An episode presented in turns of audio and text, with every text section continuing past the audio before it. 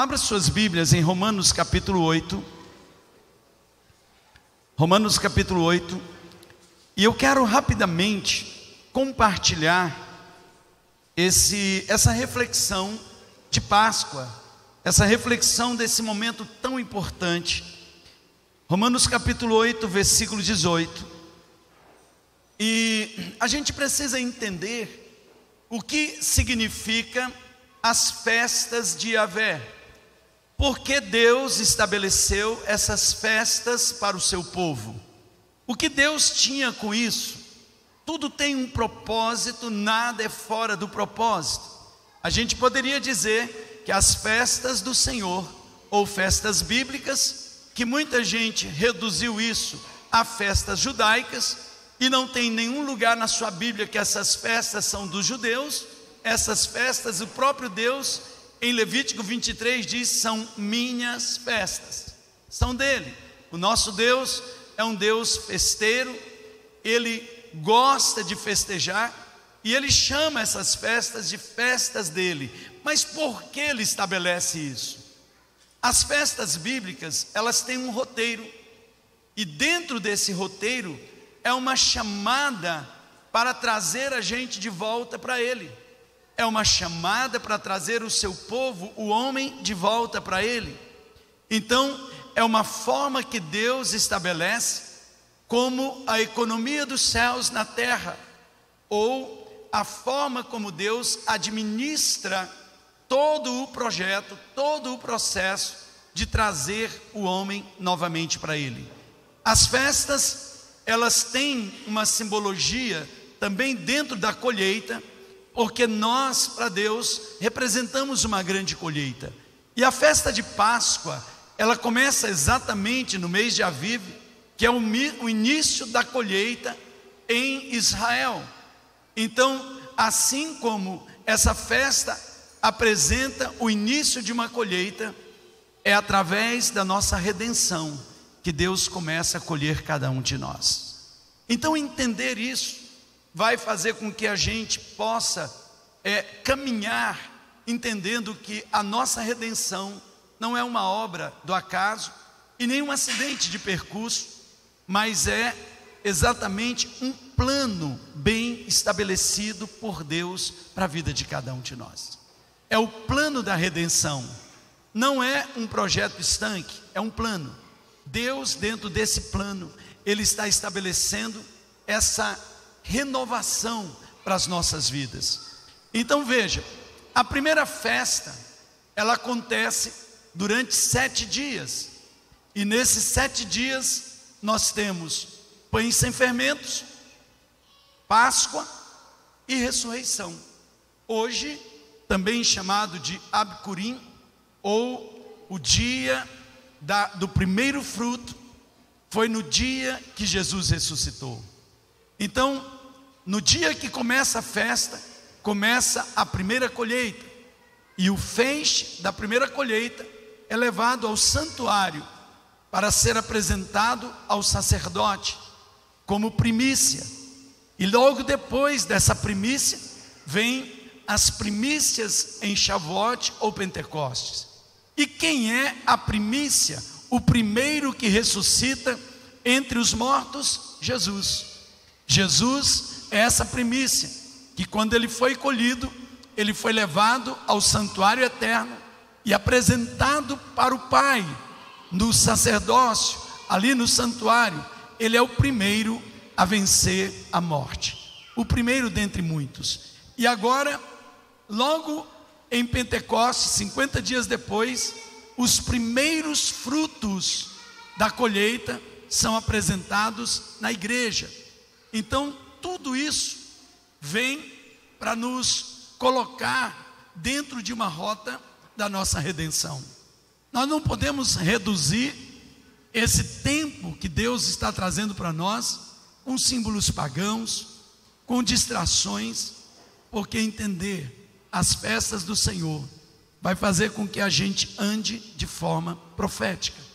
Então, hoje, celebra a ressurreição.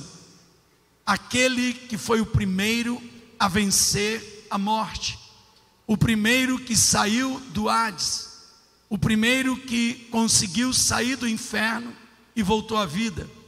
E Jesus, ele venceu a morte para trazer para cada um de nós essa vitória.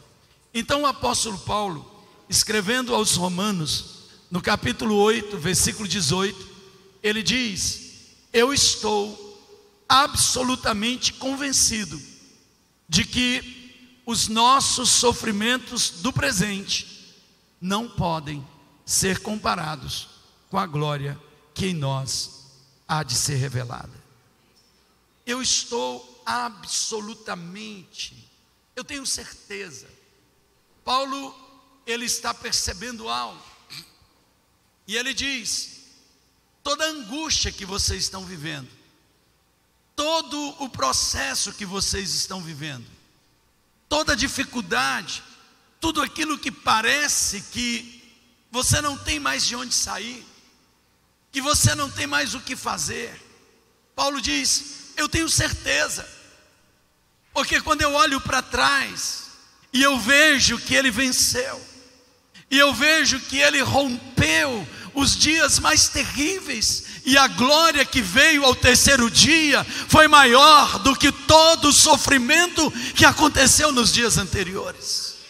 A glória que aconteceu ao terceiro dia não se compara com todo o nível de angústia, de vergonha, de medo, de perdas que o povo passou. Paulo está dizendo: Ei, eu hoje tenho essa certeza porque ao olhar para trás, eu vi o que Deus fez, o que Jesus fez. E ao ver o que ele fez, eu sei que ele faz e eu sei que ele vai fazer. Você não entendeu? Talvez você chegou aqui hoje dizendo: Eu não aguento mais. Talvez você esteja enfrentando situações na sua vida que o medo bateu na porta que a angústia já virou hóspede da sua casa, que a falta de perspectiva está ali diante de vocês, e que talvez nas suas conversas paralelas você diz: Eu não sei o que vai acontecer semana que vem, eu não consigo entender, eu, eu, não, eu não tenho esperança que algo possa mudar, porque muitas vezes na nossa humanidade nós enfrentamos situações que nos, nos coloca diante das nossas limitações humanas, que coloca a gente diante daquilo que nós chamamos de falibilidade humana, aonde eu, por mais que eu tente, eu não consiga sair. Mas Paulo vem dizer para você que esse sofrimento que você está passando, ele vai ser rompido por um tempo de glória, porque aquele que venceu a morte é poderoso para nos dar vida. Só os que creem nisso dêem um aplauso bem forte ao Messias. Ele é poderoso. Agora, o mais interessante de tudo isso é que esse Deus que nos fortalece, esse Deus que nos chama para dizer para nós que há uma esperança no meio de toda essa angústia, Ele conhece a nossa estrutura, Ele conhece a nossa humanidade, porque Ele se fez homem, Ele não me resgatou como Deus, Ele me resgatou como homem, Ele abriu mão da sua glória, Ele veio como homem, lá no Getsemane, Ele suou gotas de sangue, Ele chorou quando viu a angústia da família de Lázaro, ele sofreu tudo aquilo que nós sofremos, e acredite, Ele conhece a sua natureza, Ele sabe das nossas limitações, Ele não nos julga, mas Ele diz: Eu estou convosco.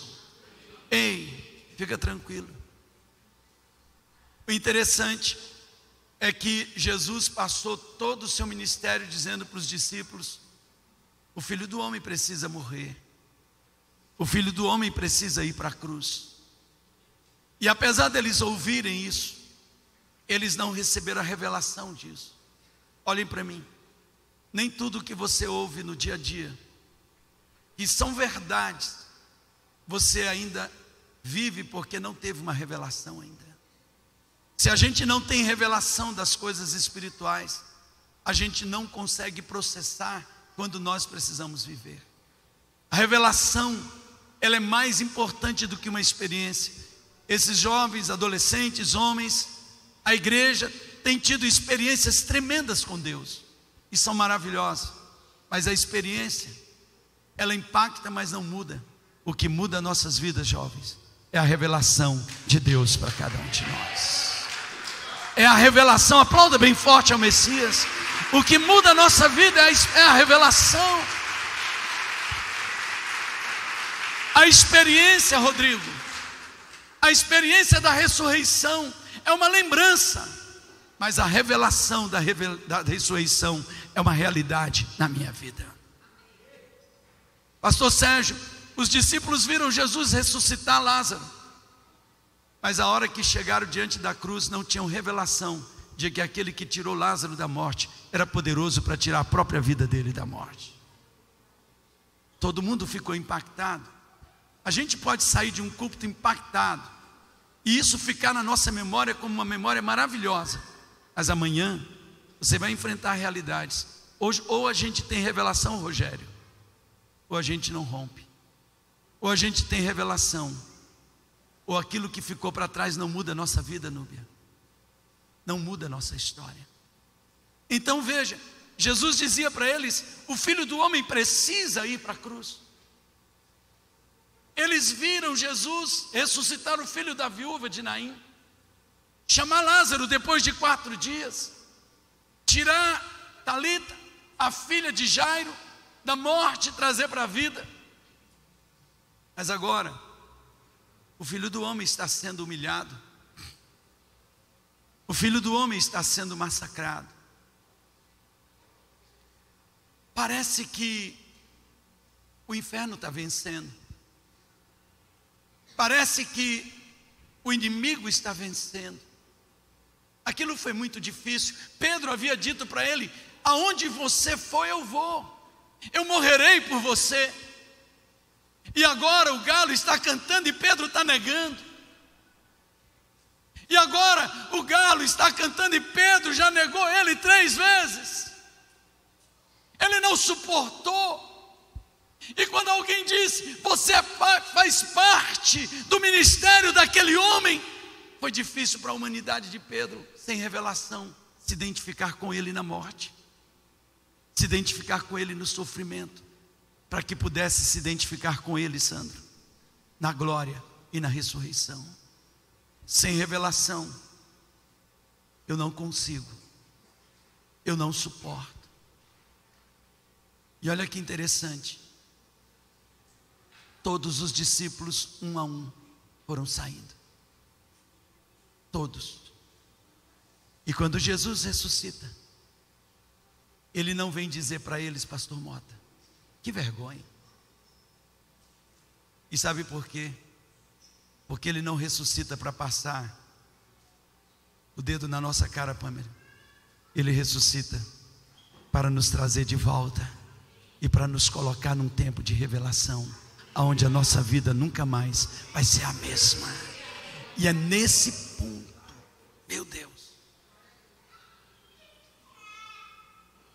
A Bíblia diz em Lucas capítulo 1 que ao terceiro dia as Marias, as mulheres, Maria, mãe de Jesus, Maria Madalena, as Marias, elas foram ao jardim do túmulo se tem um lugar maravilhoso em Jerusalém, que todas as vezes que eu vou lá, eu passo horas naquele lugar, é o jardim do túmulo, porque eu, quando chego lá, eu vejo o túmulo vazio e escrito lá em cima: Ele não está aqui, Ele ressuscitou, Ele venceu a morte. Ah, eu me encho dessa revelação que eu estou convencido que as angústias, que os problemas que nós estamos passando não se comparam com a glória que há de ser revelada, porque aquele que venceu a morte é poderoso para nos dar a vida. Mas essas Marias E quando eu falo aqui para vocês dessas Marias, eu não estou dizendo que você seja uma Maria, vai com as outras. Não, essas Marias traziam angústias, porque quem não tem revelação tem angústia. Quem não tem revelação não consegue entender. Então veja, se eu não tenho revelação, morreu, eu vou fazer o que? Visita a morto. Se eu não tenho revelação, o fim é o fim, não tem milagres. Mas se eu tenho revelação, o choro pode até durar uma noite, mas a alegria do Senhor vem ao amanhecer.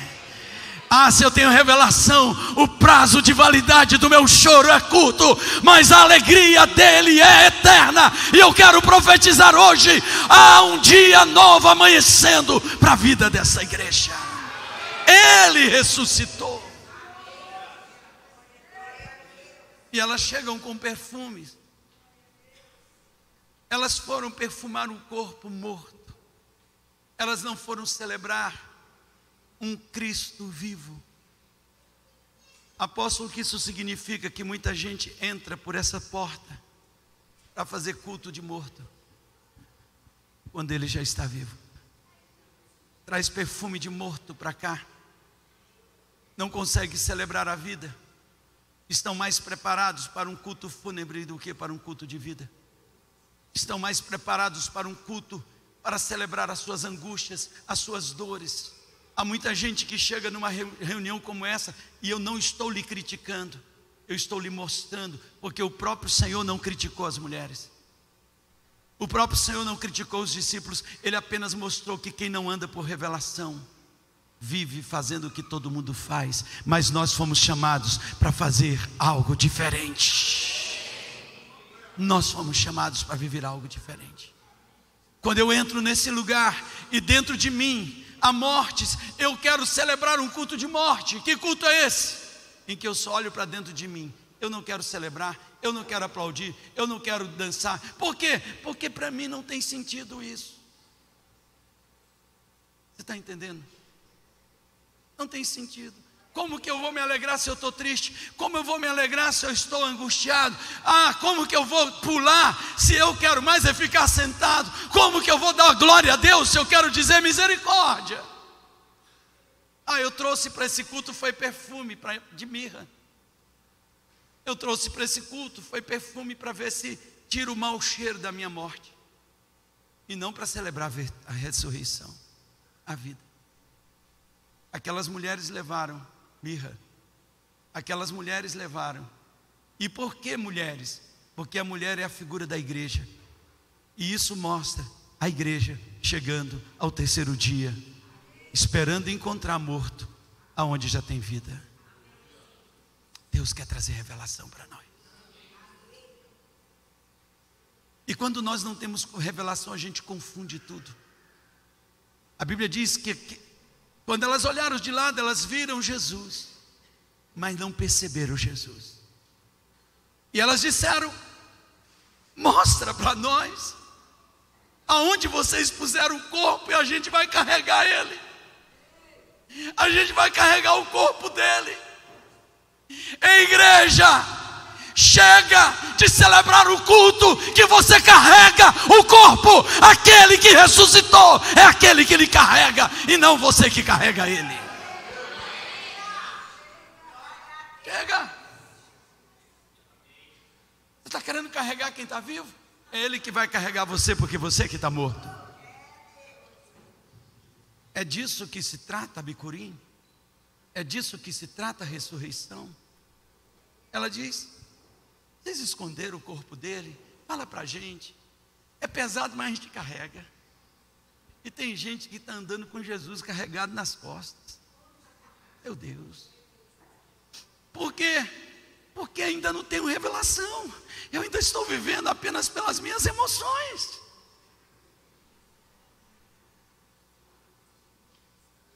Sabe, queridos, a gente quer fazer um culto cheio de religiosidade aonde a gente começa a achar que para sermos aceitos por Ele, a gente precisa fazer tanta coisa para Ele. A gente fica vivendo uma vida tão pesada e muita gente está mais com medo de Deus do que querendo encontrar a vida.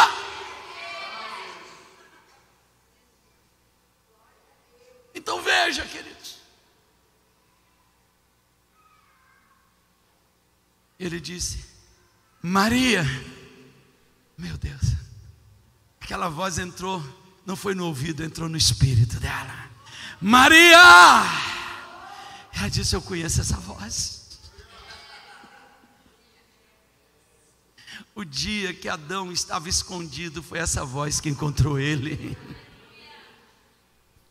O dia que o homem pecou, o homem se vestiu, ficou vestidinho para a mulher e os dois estão resolvidos aqui agora. Olha, Amanda, tá tudo bem, Pastor Mota? Como é que tá minhas vestes? Tá tudo bem, a sua também tá tudo bem. A gente não tem mais vergonha um do outro. E aí quando ouve os passos de Deus se esconde. É, mas você não estava vestido? É porque agora está chegando aquele que vê além da minha hipocrisia. Está chegando aquele que vê além daquilo que eu produzo. Meu Deus, está chegando. E quando ele chega, por isso eu digo para você: olhe para mim, Deus não tem problema com o seu pecado, quem tem problema com o pecado somos nós. Porque o pecado nosso nos esconde de Deus. Mas graças a Ele que Ele enviou a Sua palavra e ela nos encontrou. Igreja, Maria, Adão, onde estás? A palavra é Jesus. João capítulo 1 diz: No princípio era a palavra, a palavra estava com Deus, a palavra era Deus. Tudo que foi feito foi feito por meio da palavra, e sem essa palavra nada do que se, se fez, nada do que foi feito poderia ser feito. A palavra se fez carne e habitou entre nós, e vimos a sua glória como a glória do unigênito do Pai. É a palavra. Essa palavra libertadora, essa palavra que revela. Agora ele diz: Maria, meu Deus, você está sentindo essa palavra entrando aí no seu espírito agora? Você está sentindo essa palavra? É a mesma palavra que encontrou o nosso pai Adão, é a mesma palavra que encontrou Abraão, é a mesma palavra que encontrou os patriarcas, é a mesma palavra que um dia encontrou você. Ela é Jesus, o Cristo vivo, aquele que põe luz na nossa escuridão. E ela vira e diz: Abone, mestre, é você, sou eu, Maria. Interessante, Juliano, é que ela não reconheceu a face dele, mas ela entendeu a voz dele, e a voz dele traz revelação para a nossa vida. Eu posso não ver, mas eu sei, porque aqui dentro tem algo que fala mais forte, porque o Espírito testifica com o nosso Espírito que nós somos filhos de Deus.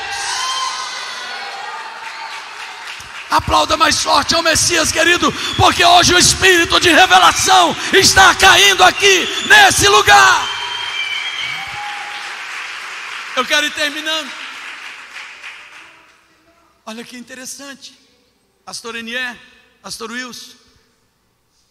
Ele disse: Maria, vai falar para os teus irmãos. Ei, Tiago, vai falar para os teus irmãos. Ei, God Connection, vai falar para os teus irmãos. Que eu estou voltando. vai falar para eles que eu estou voltando. Eu venci, eu estou voltando. Você não entendeu? Deixa eu lhe dizer, naquele dia, aquele que saiu do inferno e voltou disse: Fala para os seus irmãos que eu tenho encontro com eles em Jerusalém. Hoje, aquele que subiu aos céus está dizendo: Ei, igreja, vai falar para todo mundo que eu estou voltando e eu já estou às portas e eu vou me encontrar com vocês. Eu vou me encontrar com vocês. Vá falar, vai fortalecer os seus irmãos. Ora, ele canta lá, mãe. Vá dizer a eles que eu estou voltando. Por isso, dentro dessa revelação, Paulo, não importa o que a gente esteja vivendo hoje o que nós vamos viver é muito maior. Eu vou finalizar aqui dizendo para vocês: não importa, não importa. Ana Rosa, a glória que está para ser revelada é maior do que qualquer dor, Pastor Sérgio, que a gente tem enfrentado nesses dias. Porque a natureza está gemendo, mas a igreja viva também está gemendo, dizendo: Maranata, Jesus. Maranata, Yeshua. Maranata, Jesus. É isso que significa o terceiro dia. É isso que nós estamos vivendo. É o levantar dentre os mortos. E o mesmo Jesus. O texto de Romanos 8 é tremendo. E eu lhes aconselho a mergulhar nele essa semana. Mas chega um momento que ele diz que se com ele você entender a revelação do sofrimento dele com ele, entrar nessa revelação com ele, você vai ser glorificado. Se você entender a revelação do que é morrer com ele, você será ressuscitado com ele. Porque o Espírito testifica com o nosso espírito que nós somos filho. O espírito que grita dentro de nós: Abba, Pai, Paizinho! Paizinho, Papai. Esse é um Deus que não tem medo de colocar o nome dele em você. Eu vou falar mais uma vez, ele não tem medo de colocar o nome dele em você. Ele disse: Eu não tenho problema de colocar o meu nome, eu sou o Deus de Abraão, eu sou o Deus de Isaac, eu sou o Deus de Jacó, eu sou o Deus da igreja. Ele não tem medo. Rodrigo, quando você vai no Oriente Médio, a palavra Abu é pai. E as pessoas não conhecem os filhos pelo nome deles, mas é pelo nome dos pais. Então veja, eu seria Abu Onildo. Meu nome seria Abu Onildo. O nome do seu pai? Abu Osmar, o nome dele lá. Mota, não, não existe Abu Osmar. Porque o nome do pai nos filhos, a minha vida fala muito do pai que eu tenho. Quando Saul chegou no encontro com Davi, ele não perguntou para Davi qual é o seu nome. Sabe o que ele perguntou? Qual é o nome do seu pai? Eu sou filho de Jessé. Então pode vir. Quem é o seu pai, igreja? Abu Yeshua Hamashia. Amém. Eu sou filho de Yeshua. E ele não se envergonha de mim. E mesmo quando eu caio, tropeço, e quando eu nem pareço ainda com ele, ele me levanta e diz: é meu filho. E a obra que eu comecei, eu vou completar na vida de cada um deles.